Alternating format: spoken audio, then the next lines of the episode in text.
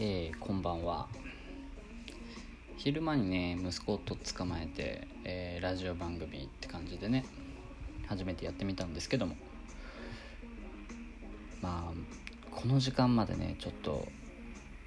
インスタライブとかいろんなね配信系ちょこちょこ触ってみてやってみたんですけど割とねなんかラジオトークすごいお気に入りだなっていう感じがしててっていうのも何て言うんだろう12分っていう尺が決められてるこれすごい優秀だなと思っててちょうどいい感じなんですよね。てなわけでね、まあ、真夜中までこんな感じでグダグダグダグダ起きてきたんで最後にね一つ一人でちょっと配信してみようかなっていう感じで今撮ってるとこなんですけども。あのー、まあもう話題っつったらもう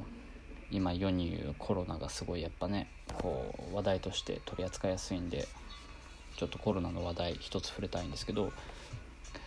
最初なんか最近ツイッター見てるとこのコロナの、えー、今の現状っていうのかな？あのニュースがこう上の方に出てるかと思うんですけどあれ見てるとねあのプラグエインクっていうアプリゲームがあるんですけどなんかパンデミックを題材にしててこう自分で作ったウイルスを拡散したりそれで世界を滅ぼすみたいなのが終着地点のゲームがあってこれがねすごい一時ハマってやってたんですけどそれのね何て言うんだろう。今現状世界がどういうふうに動いてますよっていう、まあ、例えばどこの国がどういうふうに規制しましたみたいなのが出てくるんですよ事細かく。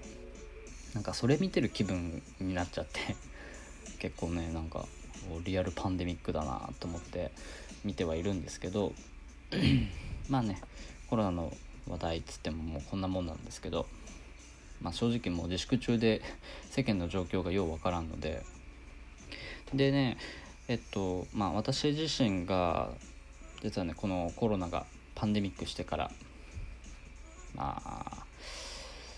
自営でお店をやってたんですけどまあ例に漏れず廃業っていうか閉店っていう形になりましてね。まあぶっちゃけこのコロナだけの影響ではなかったんですよ。観光地でとあるね商業施設の中でこう営業してた小さなお店だったんで。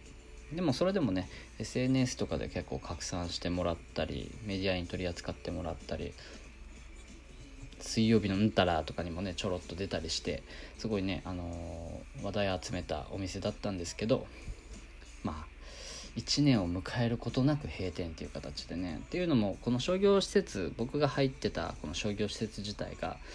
あまり業績のいい商業施設じゃなくてで本当夏場にねあのお店立ち上げてそこからなんかこう集客持ち直してって感じでだったんですけどまあ結構ねこの株主さんっていうのかなオーナーさんっていうのかな、まあ、社長か経営陣ですね。すごい結構ねこすいんですよ。こう売り上げ上がってきたらなんかどうのこうのああだこうだっていう感じでねすごい、ね、なんやねんって思うんだけど。でまあそことねずっとなんかちょっとわちゃわちゃわちゃわちゃちょこちょこちょこちょここう小競り合いしてて。でまあコロナをきっかけにねこう、まあ、出てってくれみたいな感じになったんですけど。まあそれ以外にもねいろいろこの店舗自体に問題があったっていうのもあって。まあ結構ねこのごちゃごちゃした店舗でした。でもねこの商品自体はすごいいいものを作りきれたので今後ねこの移転とかっていう形を考えてはいるんですけどまあこのね自粛ムードの中じゃなかなかね店舗も、まあ、見つからないわけではないですけどこう消極的になっちゃうんですよね。なんでねまあコロナが収束するのを本当心待ちに待ってるっていう状態でお家でこうやってなんかそわそわしちゃうんですよね。何もしてないっていうのが。ずっと自営業やってきたもんで。でまあぼつぼつこう情報発信ではないですけど何か配信とかっていうのを最近やってみたいなっていう。それで初めて見たんですけど。でできればねなんかこのチャンネル自体チャンネルっていうかラジオトークではまあ、今日ね昼間息子に出てもらったんですけどちょっとね息子も交えながらもともと学生の頃家庭教師とかやっててでそれもちょっと特殊な家庭教師で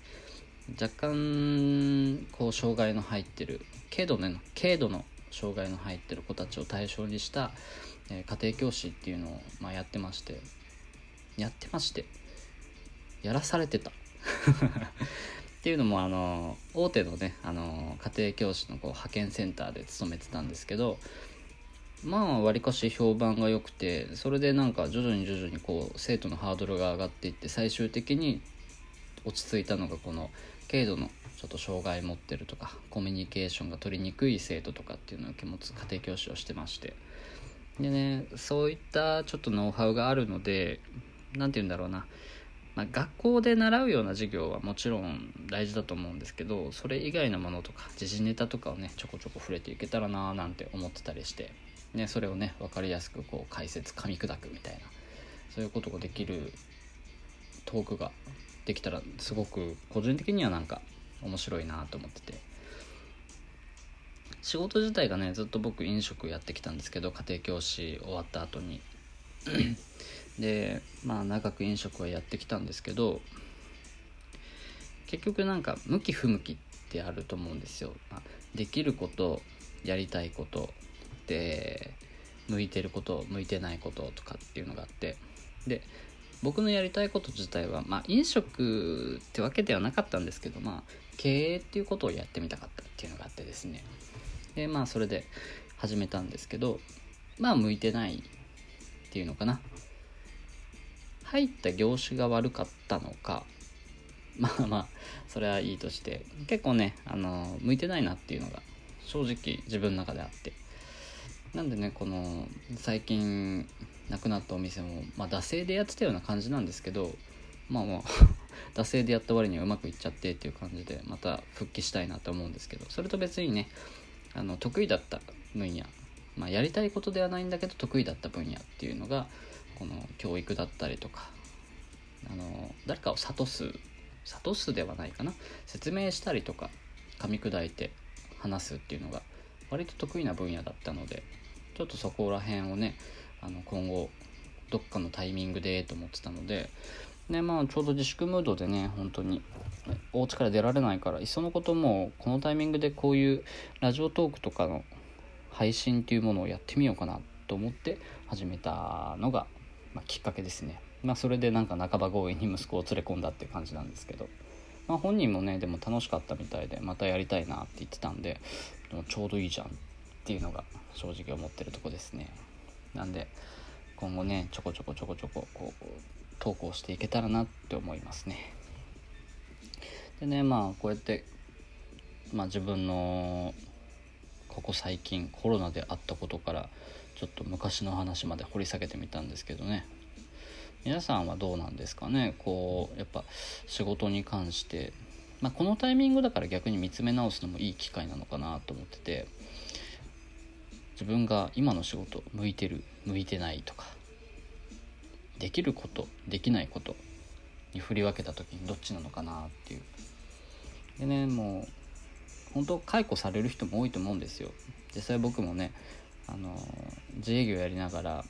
あの会社には勤めてたんででそこからも解雇通知もらってお店もなくなってもう一気に無職の道へ転落ドーンみたいな感じだったんですけど、あ、んまり悲観することはなくてっていうのはまあ落ち込みはしますよもちろん。ね落ち込みながらでもこのタイミングでまあ逆にこうやって半ば強制的にね自分のやってきたことを見つめ直すいいきっかけなのかなと思ってね。僕自身は捉えてで今こう自分の人生というか仕事というかそういったところライフワークですね。そこら辺をねこう軌道修正してみようかなと思って。でねえー、まあやるべきことできることでやってみたいことっていう3段階で多分仕事とかっていうのは動くと思うんですよ。で今まではまあできることとやってみたいことを優先してたんですけど今度からはちょっとできることとやるべきことっていうところにちょっと着目してみようかなっていうふうに考えててやってみたいことって結局何て言うんだろうな、まあ、自己超越に近い感じがしててやっぱもうできることができるようにもうできてしまってその後よしじゃあ何かを作り出そうみたいなやってみようっていうチャレンジになっていくのかなと思うんででこれまでねやるべきことっていうのはすごく避けてきたことが多くて。でそのやるべきことっていうのをまあ消化しながらでできることをこなしていくっていうことを今後はやっていこうかなと思ってます。はい。ね。この12分っていう尺がね割と早く感じててですね、まあ、今10分半ぐらい撮ったんですけどいやもうちょいなんか喋りたいなって気にもなるんでねここら辺で一旦切って次につなぐとかっていうのを今後ねやっていこうかなと。まあ1部2部3部みたいな上中下みたいな形でねつないでいけたらいいかなと思います。でそういう使い方してるのもいるようなのでまあどっちが評判が良くてどういう風に人が集まるのかっていうのも興味があるんでね是非また聞いてもらえたら嬉しいなと思います。ありがとうございました。